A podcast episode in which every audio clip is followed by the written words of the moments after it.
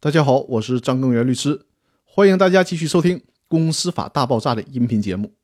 今天我要和大家聊的话题是，让你整明白什么是盈利法人。这是一句标准的东北话了，普及东北话，人人有责。那今天要和大家探讨的这个问题就是什么是盈利法人？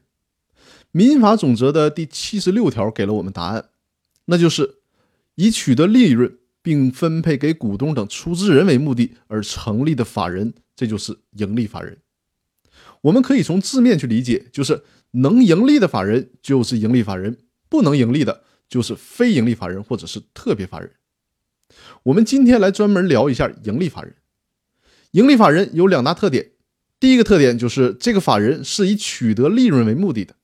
用老百姓的话说，就是设立这个法人就是为了赚钱，就是为了发财的。第二个特点是，盈利法人以把取得的利润分配给出资人为目的，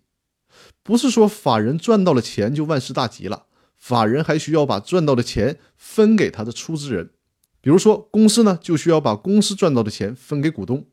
这也是股东成立公司的最核心的目的。民法总则还明确了盈利法人它分为三类，第一类是有限责任公司和股份有限公司，第二类法人是其他企业。这里面包括了全民所有制企业、城镇集体所有制企业、农村集体所有制的乡镇企业，还有三支企业等等。第三呢是其他盈利法人，比如说盈利性的民办学校。需要提示大家注意，尽管民法总则的第七十六条当中规定了盈利法人就是以取得利润并分配给股东为目的，但是这并不代表着盈利法人就一定得给股东带来利润。如果你的公司不分红了，你也不能拿这一条去法院去告公司，你得给我分红，这是行不通的。说的通俗些，这个法律条文就是告诉你，盈利法人，比如说公司，它的成立目的是给股东分红的，但是目的没有达到，那也没有办法。另外呢，最高人民法院在《民法总则的理解与适用》这本书当中，也很坦率地承认了一个问题，承认的这个问题就是。目前呢，公司法非常完备的规定了有限公司和股份公司这种盈利法人的制度。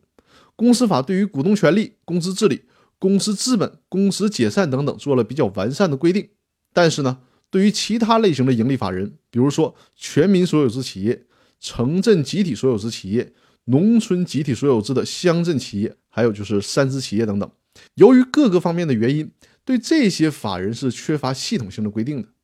实践当中，如何处理这种类型的企业的争议，这是比较难找到准确的法律依据的。